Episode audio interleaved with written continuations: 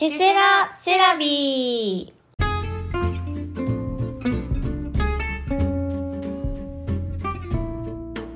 この番組は占いセラピストことみとカラーセラピストつぐわが日常のあれこれをセラピスト目線でお話しする番組です。よろしくお願いします。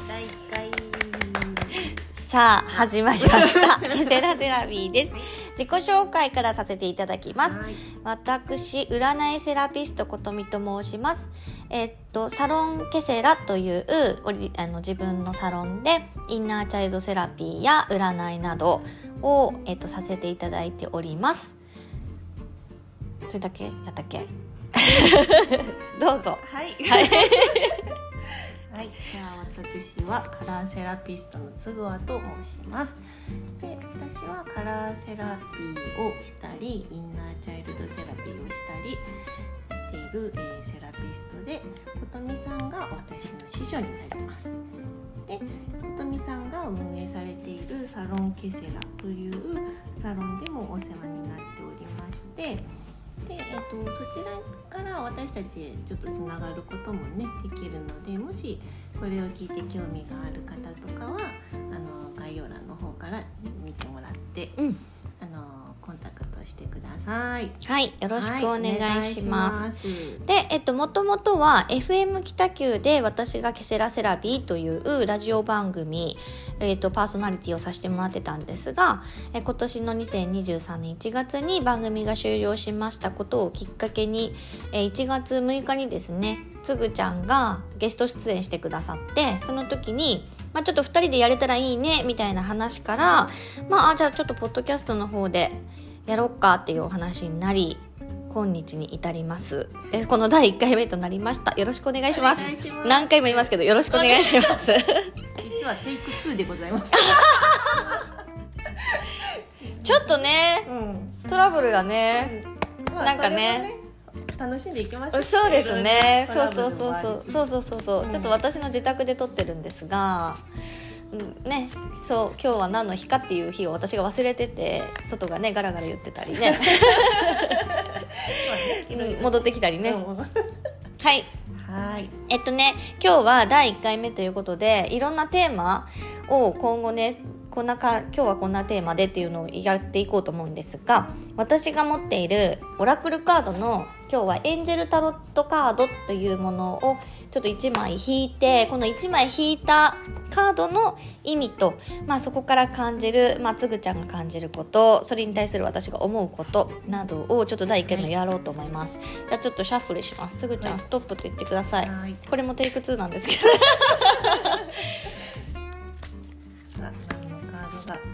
しょうか。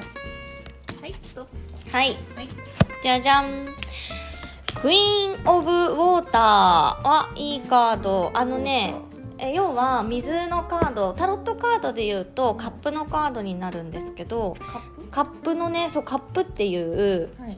カップ載ってないねここカップの絵ないなカップの、えっと、女女王様っていうかクイーンのカードですカップって何ですか？あ聖杯。あ、本当にコップ？コップ。コップ。あ、私はですね、オラクルカードとか、うん。あんまり知識がないので。うんうんうん。とみさんのね、うん。ご教授に。なんかカップのマーク他に分かりやすいのないかな見た目で。そうなんかねオラクルカードこのオラクルカードはタロットカードに沿って作られてるカードなんですけどあのカードオラタロットカードはもともと大アルカナっていうのがあってはい。小アルカナっていうのがまず大きくカテゴリーが2つあって。大きい小さいですね。あそうそうそうそうそう。でその大きいカテゴリーと小さいカテゴリーの小さい方のスートって言われるエレメントがあります。スート？スートってなんと？これね。これカップあのワイングラスそうそうそう。聖杯せあなるほど、ね、水が入ってる。そうそうそうそう。カップみたいなやつですね。うんうんうんサッカーとかね優勝したらね、うん、そうそんな感じ、そうそう。それが火風地水って四つの。4元素。そうそうそうそうそうそうそう。それがねあるんです。だから世界の世界はそれでできてるって言われるでしょ、うん。よくね。うん。いろんな勉強してたら、うん。ほんとそれが全部この章あるかなっていうのにな一つずつあります、うん。でそれのクイーン・オブ・ウォーターっていうのがこの、えっと水のクイーンですね。へー水のクイーンはねはい。えっ、とね感情的な問題や人との関係が新しい段階に進展します、物事がパーフェクトでなくてもあなたの内部には平和と穏やかさがあり次に何をすべきかとをあなたは直感的に分かっています。自分の中にある人への感情や洞察を信頼しましょう。周りの人々を大切にしていれば自分自身を大切にすることも忘れられないで忘れないでいられます。うん。っていうことです。どうですか？あ面白いですね。いや実はですねこれテイク2ってうんうんさっうんうんきね言ったんですけど、うん。ちょっと一枚い一枚目というかさっき、うん。テイク1の方で、うん。あの引いたカードのお話をした後にちょっとストップしたんですけど、ね。うん。でそこで何でしたっけ？自分が完璧にうん。準備して物事を進まないといけないって思ってしまう癖があるっていうお話をしてたんですよ、そうね。でそういう話をした後にうん。ちょっとまたもう一回ねこれを取り始めて、うん。で出たカードうん。がそうじゃないんだよって言ってくれるうん。カーうん。ドが出たので、うんうんそれでいいよって言われてるよね。そうやね。そうね。で水っていうこのカップって何を表すかって言ったら人間の感情的な部分なんですよね。で感情ってもちろん悲しいとかも嬉しいとかも全部そうなんやけどそういうものをももうすでに持っててこの感情を味わい尽くすっていう段階かな。もうなんかあらかた味わい尽くしてるみたいな。うん。で、まあ、そこに対するなんかうん女性性の優しさだったり、うん。思いやりだったりなんか全てを体験したからこそ出るもの。うん。みたいな。うんそもそも水っていうのが女性性がやっぱり強いのでなんかそうそういうワードかな。だ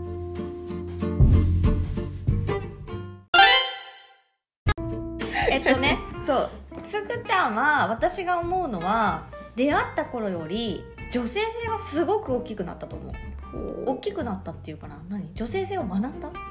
学んだ。うん。なんかカラーセラピーを通したりこういろんなまあねカラーセラピーを通してがほとんどだと思うけど、そこを通して自分が学びたいことがうん。学んでいくうちに、うん。一番最初に特に学んだのは女性性やと思うね、へえそうなんですかね、うん、そんな気がする。なんか最初はすごい受け取り下手とかさ女性性ってやっぱ受け取るっていうはいはいはい。ところあるやん。うん。なんか受け取り下手やったり、うん。なんかどっちかっていうと男性性の方が割と強くて。確かに確かに。自分がしっかりしなきゃっていう方ですね、仕事とかうんできるみたいな、うん。キャリア。ね。キャリアはちょっと言い過ぎかもしれんけど。いやでもあったと思います。うん。なんかそこをあそれも踏まえた上で女性性をこう知っていったから、うん。なんかより器的にはすごい大きくな人間性的には私大きくなったんだろうなってすごい思う。そうですね、うん。そのセラピスト目線でいう女性性っていうのは、うん。その女性らしくとかではなくって、その受け止める力だったりとか、うん。こうなんていうんですかねこう器を大きくするっていう感じなんですかね、うん。間口を大きくするというかうん。で包み込むっていう感じでよろしいですかね。よろしいですね。よろしいですね。ね、あのやっぱその言葉ですごいやっぱ癒されるな、声に癒されるなっていうのも元々の才能ももちろんあるんやろうけど、ここ培ってきたところすごい大きいと思う。うんなんかセラピストとしてっていうよりは、なんか人間として、えーはいまあ年齢もあると思うよ。年を重ねてきたまあそうでですね。琴美さんと出会ってもうかれこれ7年8そう。そこら辺からすればね月日が経ってね、まあ女性の貫禄が出てきたのはもちろんあると思うんですけど、うんまあでもそこがね加わったことで、うんなんか重み言葉の重みとか雰囲気の重みみたいなのがうん私は出てきたなってすごい思う。うん。うん。ありがたいですね。うんうんうん。でも皆さんのおかげですよね、本当。そうですね。うん、はい。いろいろあって。無駄じゃなかった経験ですよ。今となればね。そうやね。でさっきはなんかその行動ができない？したくても。うんうんうん完璧じゃないからあそうそうそう。進めない？1回目で言った話で言うと、その何かをしないといけんやるってなった時に、準備をちゃんとしないといけないとか、あの失敗しちゃいけないとか、で必ずその下調べをしないといけないとか、何々をしないといけないっていうのが強かったんですよね。なんで何も持ってない状態でよしやるぞっていうのが非常に怖かった、うん、っていうのがあったんですよね。うん。セラピストさんあるあるですね、うセラピストさんだけじゃないと思う人間的にね、うん。やっぱ何何かを学ぶうん。占いでもそうやけど、うん。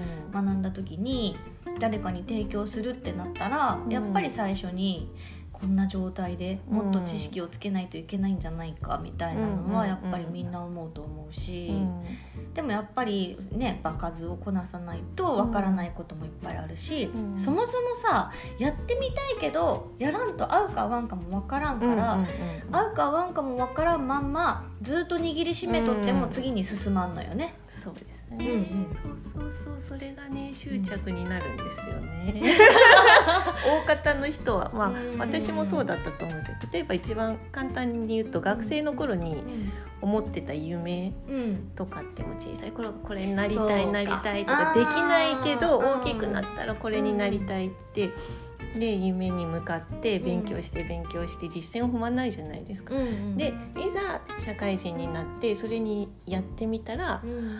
あれ？なんか思ってたのと違う、うん。憧れてたやつに自分はなったけど違うってなった時にさあ道を切り替えれるかどうか。うんっていうのでそこでこう悶々とするのが何年間かかかったりとかもするっていうのが結構みんなあるんじゃないかなと思いますけどね。野球選手とかよくあるそのスポーツ選手に野球選手になりたいと思ってうん。野球選手になったけどうん。自分はあなってないんか。野球をスポやってみたけど、うん。自分より上手い人なんかいっぱいおって、うん。あ自分は野球選手なんかとても夢無理だなと思うけどでもやっぱり野球が好き、で実はその人はうん。プレイヤーじゃなくて、そのサポーターの方がうん。向いてたと、野球のね、うん。でうん。実は監督とかの方が向いてたとか、その監督でもないプレイヤーでもない、うん。そのみんなのことを見るうん。マネージャー的な方が向いてたとか、野球を運営する経営の方が向いてたとか、そうですね。そうそうそう。何に向いてるかはやっぱやってみらんとわからん。で面白みってそこにあるよ多う分、んやってみるから、はい。えそれやるそっちやる方が楽しいなって気づいたり、やってみるから不得意得意が分かったり？うんうんうんうん。私だけよくつぐちゃんに言うのがやるこれやるやってみたいよやるんよって言い出すけどやってみるけどあね合うかわん。か分からんけどやってみるけどやめます、うんちょっと違ったとか。うんうん。けどその中でだんだん見えてくるのがあ私こういうのやってみようって突き進むのが得意なんやみたいな、うんうんうんうん。でやって、うん。あらかた満足したら、うんはい次。はいこれ今度あなたたちに任せるから私次こっちやるね。みたいなのの立ち上げが得意なんやなとかがこうだんだん見えてくる。はい。でもねうん。やらんでもねうん。実は分かる方法があるんですよ。それはそれはね私の個性認定学なんですよ。というのは？あの私がいろんな角度からその人の生年月日で見る占い？要は占いうん。統計学なんやけど、うん。ほ持ってる星をいろんな方向から見るんやけうど、ん。改めて私自分の星見た時に、うもうすでにここ答え載ってるやんって思うんよ、ん。でも実際には最初から自分もしとるし、うん。分かっとるけどその時は分からん、うんうんうん。でだんだん本来の自分とかありのままの自分になってった時に、うんうん。この私の出す統個性認定学の中の、あなたってこんな人ですよに当てはまっとうなってめちゃくちゃ実感する。うん。だから自分に沿って生きてない時は全然違うことやりよ。う、うん。なんかうまくいってない時とか、は実際もともと持ってる星じゃないことをやってる、うん無理してうん、なんかそれはすごい思っただって私一番のスターターで立ち上げ役っていうのはもうん。うボンチ書いてあるし、う んでもなんか続けなダメなんじゃないかなとか、やっぱ継続は力なりって言うやんみたいな、なんかさみんな行くよって言っても結局なんかほったらかしとってどうなんやろうとかうん。格闘するわけよ、うん。うんでもそんなん考える必要なかったな、うん。うんみたいな、そうですね。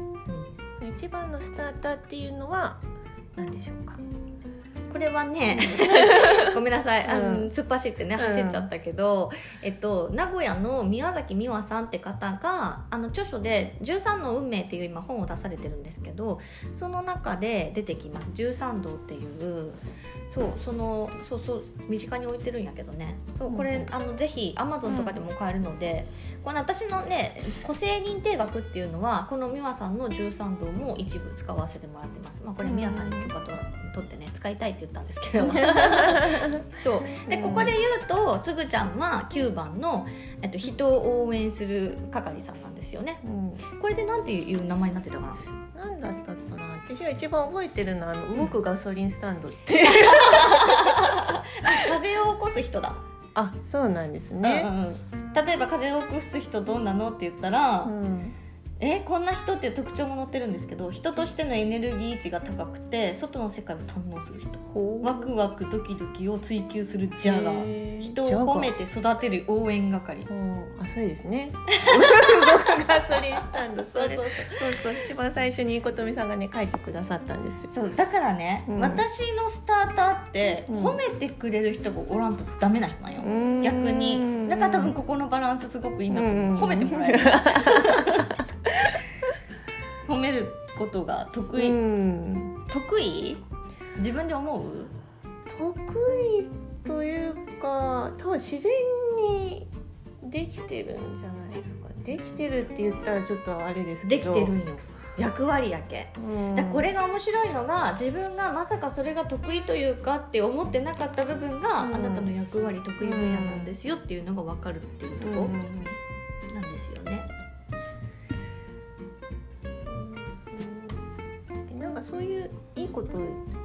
を、う。ん。その人のいい点とかを言ったらなんか嬉しそうにする顔を見るのが好きとか、んそれでなんかやる気になるなってくれたらいいなとかですね、うん。とかは思いますね。私のほら一番ひらめいたら即行動ロケットスタートを切る才能。うん、でこれが私はいいと思ってなかったからうん自分で。うんうん。